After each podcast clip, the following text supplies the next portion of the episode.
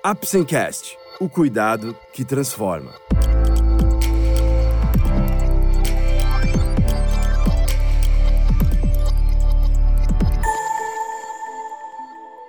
Hoje vamos falar novamente sobre a insuficiência venosa crônica. Você vai receber mais detalhes sobre os tipos de tratamentos e quais são os mais indicados em cada caso da doença. Vamos lá? O Apsencast é um oferecimento da Apsen Farmacêutica. Através desse podcast, vamos levar para você conhecimento e informações de qualidade sobre temas relevantes na área da saúde, de uma forma leve e acessível, porque para nós da Apsen, cuidado também é instruir. Em outros episódios, quando falamos sobre insuficiência venosa, focamos bastante em explicar as origens, os sintomas, como a doença venosa evolui e como podemos evitá-la, ou ao menos minimizar seu impacto sobre nossas vidas. Nesse episódio, vamos falar sobre os tratamentos que são realizados atualmente, suas vantagens, suas desvantagens, limitações e quando optar por uma ou outra modalidade de tratamento. Cada paciente é único. A doença se apresenta de múltiplas formas, não havendo uma receita completa que se encaixe bem para todos, assim como as expectativas sobre o tratamento podem variar muito de pessoa para pessoa. Um resultado bom para alguns pode não parecer tão satisfatório para outros. Entender o alcance dos tratamentos e comparar com as expectativas de cada paciente pode trazer conforto e tranquilidade, tanto para quem aplica determinada terapia quanto para quem a ela é submetida, sempre visando o melhor resultado possível, tanto em termos funcionais como em termos cosméticos. Tratamento através de medidas clínicas.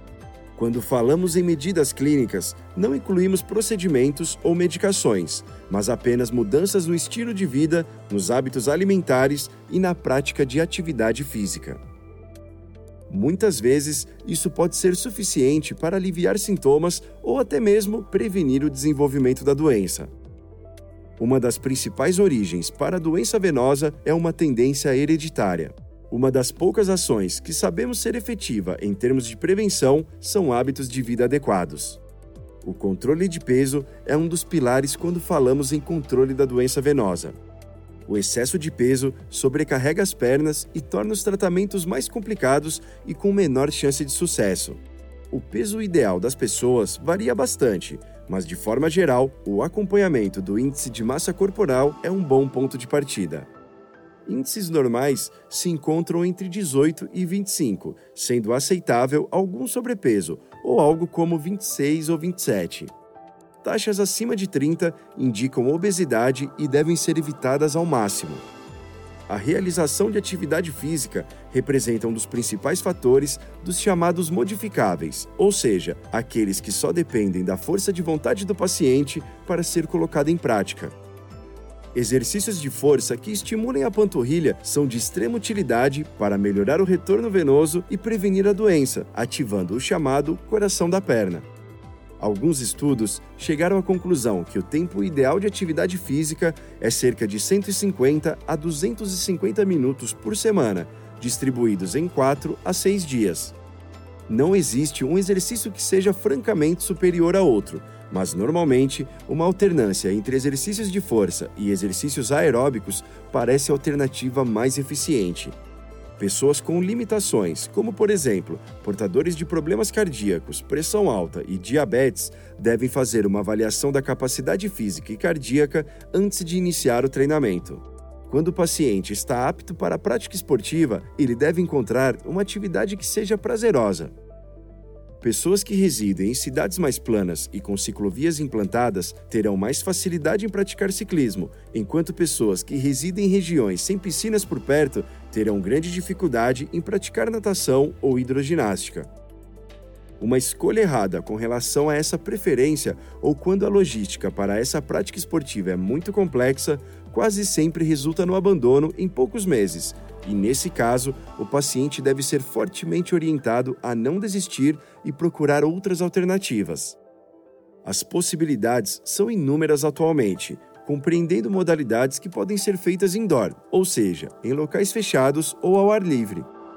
caminhadas, corrida, bicicleta estacionária ou tradicional, natação, hidroginástica, ginástica funcional, crossfit, musculação, pilates, esportes coletivos são muitas possibilidades e todas elas excelentes quando executadas de forma correta e regularmente.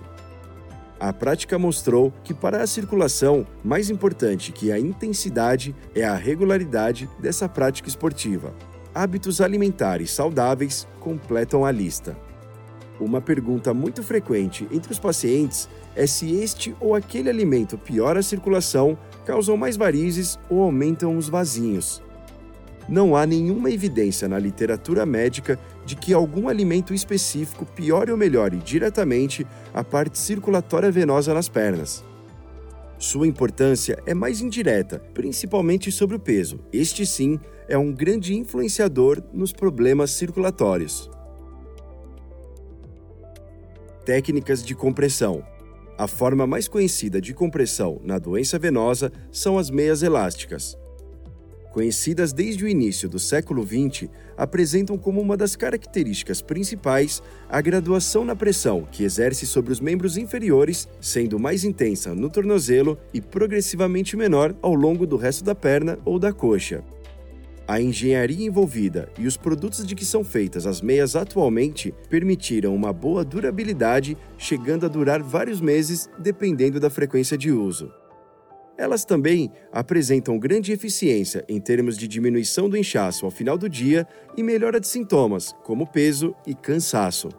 A forma ideal de utilização compreende sua colocação logo pela manhã, o ideal é calçar as meias antes mesmo de colocar os pés no chão ao acordar. Quando isso não é possível, devido à rotina doméstica ou quando a pessoa tem o costume de tomar banho ao acordar, retornar para a cama e elevar os membros inferiores por 15 ou 20 minutos pode ser uma boa alternativa. As meias devem acompanhar a pessoa durante todo o dia, independente de sua rotina, e sua retirada se faz de noite ou final da tarde, ao retornar para casa. De forma geral, não é necessário o uso das meias durante a noite, quando permanecemos deitados, o que facilita bastante o retorno de sangue das pernas. As meias têm graduações em termos de compressão, sendo a escolha da compressão ideal baseada nos graus da doença e nos sintomas apresentados. Normalmente, são utilizadas medidas em alguns pontos da perna e coxa para a escolha do tamanho da meia, como se faria com roupas normais.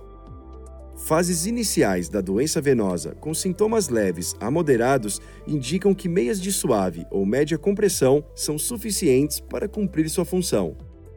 No outro extremo, quadros venosos avançados, complicados com úlceras, muito sintomáticos ou muito inchados, normalmente requerem compressões altas ou muito altas.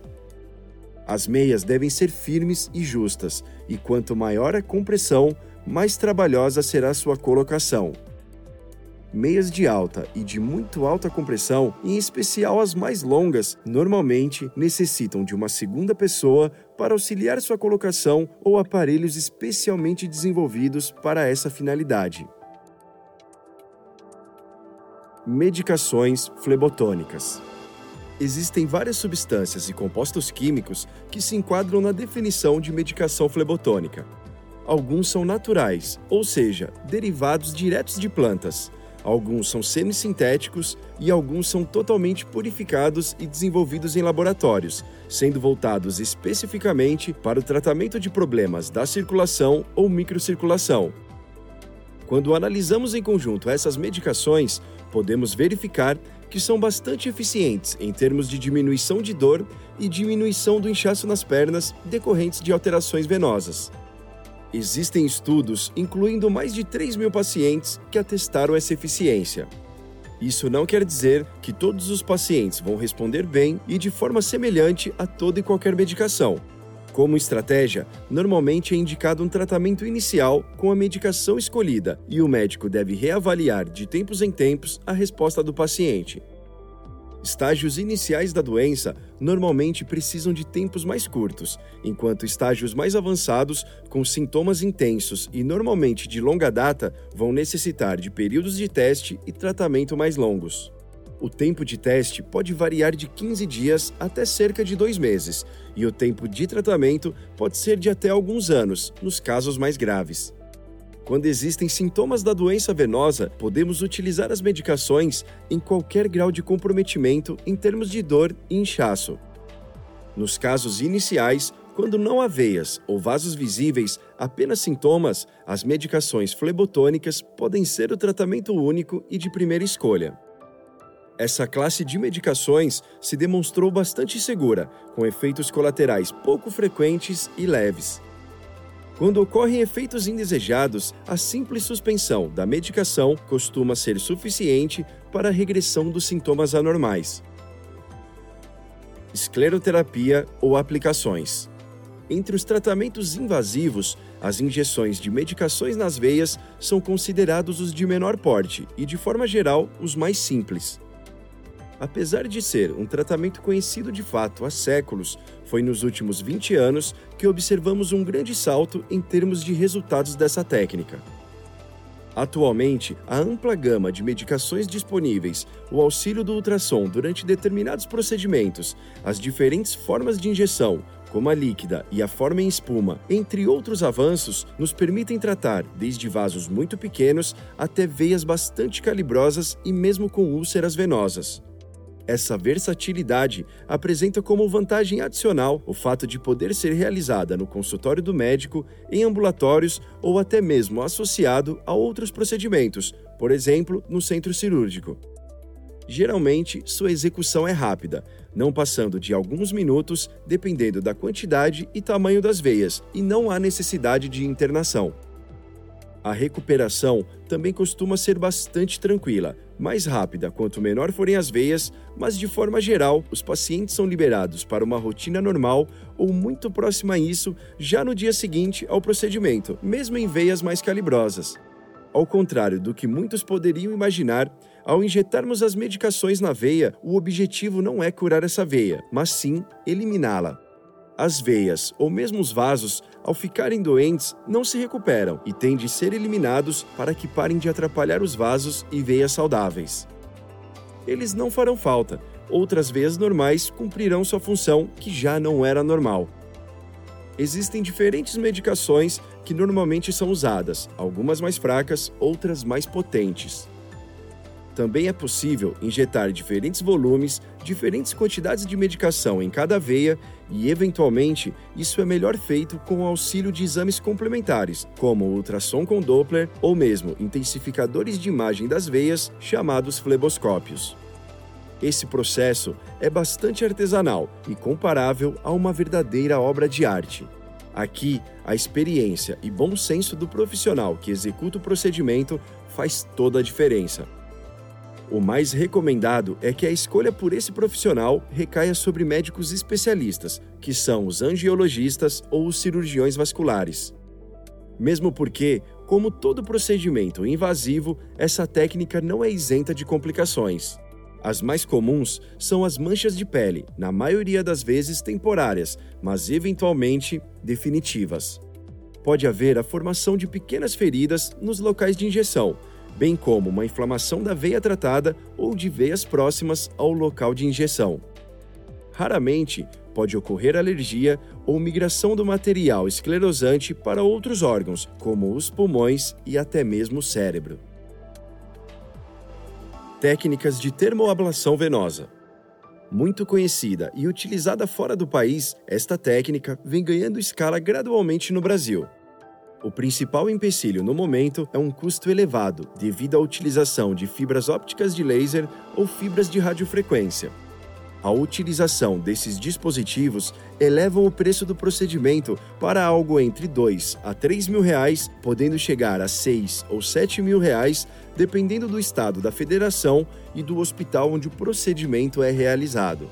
Infelizmente, ainda não há cobertura pela saúde complementar ou pelo Sistema Único de Saúde. De forma geral, este custo é arcado pelo próprio paciente. O método é baseado em anestesia local ou regional sobre todo o trajeto da veia a ser tratada.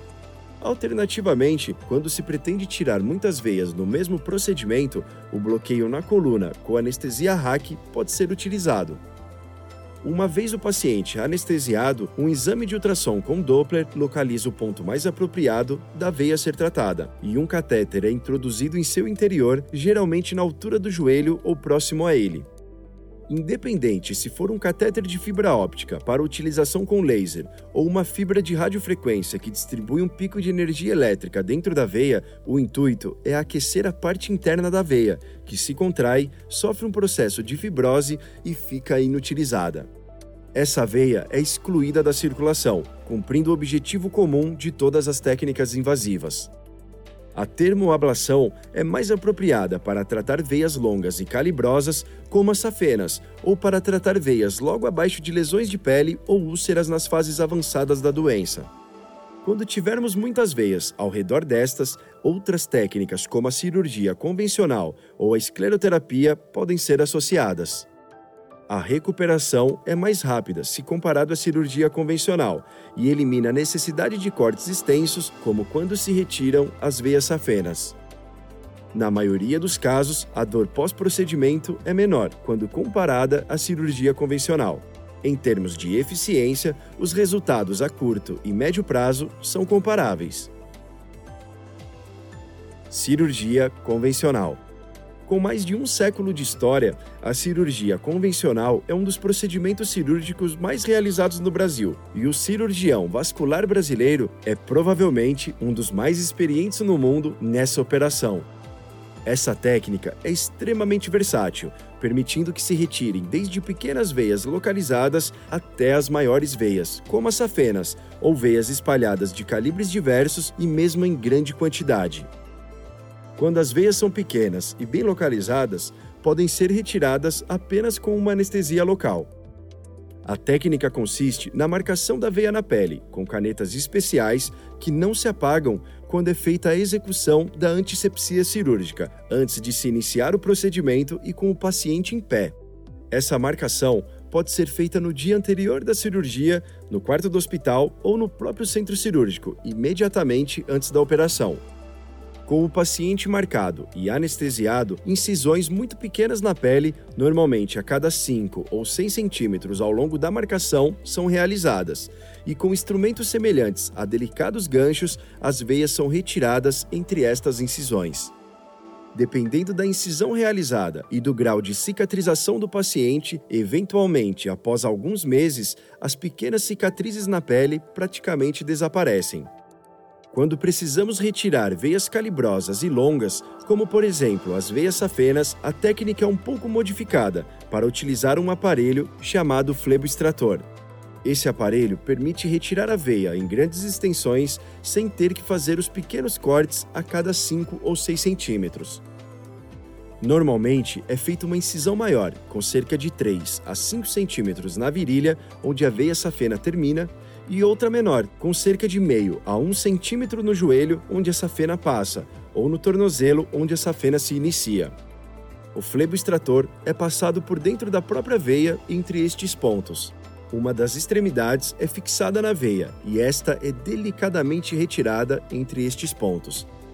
Isso é feito quantas vezes forem necessárias em uma ou ambas as pernas, até que todas as veias previamente marcadas ou as safenas que estiverem doentes sejam completamente removidas. Ao encerrar o procedimento, geralmente a perna ou pernas operadas são envolvidas em curativos apertados e firmes, a fim de diminuir o inchaço e hematomas. A alta pode se dar no mesmo dia ou no dia seguinte, dependendo da extensão do procedimento e do tipo de anestesia utilizado. Entre os métodos, este é considerado o mais invasivo e, por isso, o de recuperação mais lenta. Pacientes com boa tolerância à dor ou procedimentos mais leves, como aqueles que utilizaram apenas anestesia local, podem voltar normalmente para suas atividades rotineiras em pouco tempo, às vezes em um ou dois dias.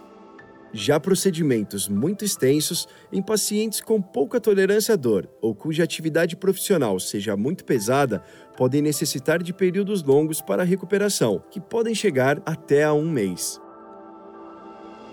Associação de métodos. Com tantas opções de tratamento, é cada vez mais frequente a associação de diferentes métodos para tratar o paciente da forma mais completa possível. Quando é realizada a cirurgia convencional, é possível propor a associação com escleroterapia dos vasinhos que não podem ser retirados de forma cirúrgica. Aproveitando a anestesia, os pequenos vasos, principalmente nos pés, que são outra limitação da cirurgia convencional, podem ser tratados com a injeção de esclerosantes. Quando da opção pela termoablação das safenas, se houverem muitas outras veias dilatadas e que não podem ser retiradas com os catéteres de termoablação, pode-se associar a retirada cirúrgica convencional destas veias. Outra associação muito frequente são dos métodos não invasivos com os procedimentos invasivos. O emprego de compressão elástica e o uso de flebotônicos complementam de forma brilhante os tratamentos de erradicação venosa. Eles são muito importantes depois dos procedimentos, sendo quase que obrigatório a utilização de compressão elástica e muito bem-vindas as medicações para o controle da dor e desconforto após os procedimentos. Mesmo no pré-operatório, tanto meias elásticas quanto as medicações podem ajudar os pacientes que, via de regra, apresentam sintomas que interferem em suas rotinas e impactam a qualidade de vida. Sendo assim, podemos concluir que as formas de tratamento da doença venosa evoluíram de forma drástica nos últimos anos. Atualmente, existe uma série de procedimentos, de forma que sempre teremos boas opções, independente do grau de comprometimento da doença e da expectativa do paciente. A associação de métodos ajuda a tornar os tratamentos realmente completos e permite atingir objetivos mais rapidamente. Converse com um especialista sobre sua doença. Ele tem o conhecimento para indicar os exames necessários e a melhor forma de tratar o problema.